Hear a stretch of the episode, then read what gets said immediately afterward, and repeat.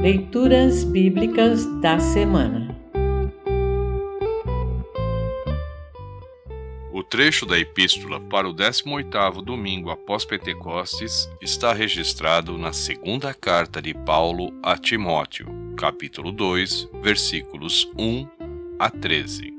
Para compreender melhor este trecho, ouça esta breve introdução. O apóstolo Paulo consagrou o jovem Timóteo para pastorear a igreja em Éfeso.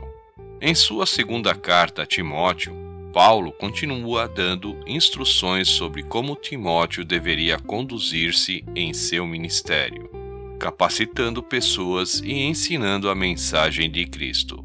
Daí, esta carta ser chamada de Epístola Pastoral. Paulo também anima Timóteo a continuar firme e fiel no serviço a Deus, mesmo diante do sofrimento.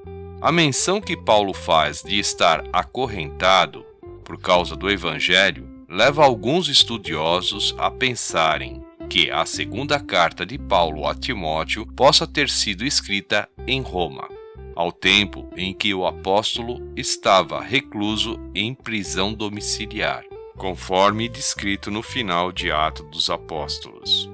Ouça agora 2 Timóteo, capítulo 2, versículos 1 a 13. 2 a Timóteo, capítulo 2, versículos 1 a 13.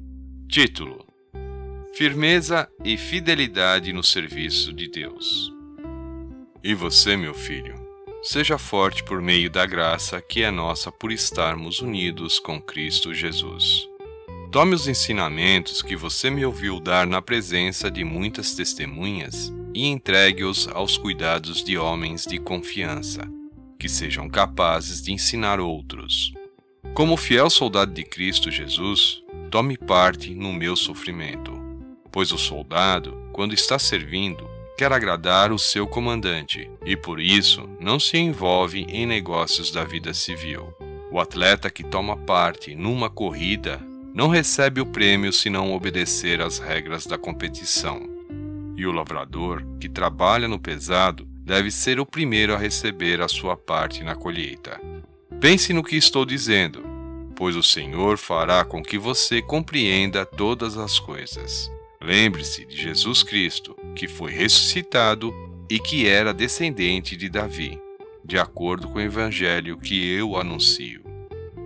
E é por causa disso que eu sofro e até estou acorrentado como se fosse um criminoso. Mas a mensagem de Deus não está presa, e por isso eu suporto tudo com paciência por amor ao povo escolhido de Deus. Faço isso para que eles possam ganhar a salvação que está em Cristo Jesus e que traz a glória eterna. Este ensinamento é verdadeiro. Se já morremos com Cristo, também viveremos com Ele. Se continuarmos a suportar o sofrimento com paciência, também reinaremos com Cristo. Se nós o negarmos, Ele também nos negará. Se não formos fiéis, Cristo continua sendo fiel, pois Ele não pode ser falso para si mesmo.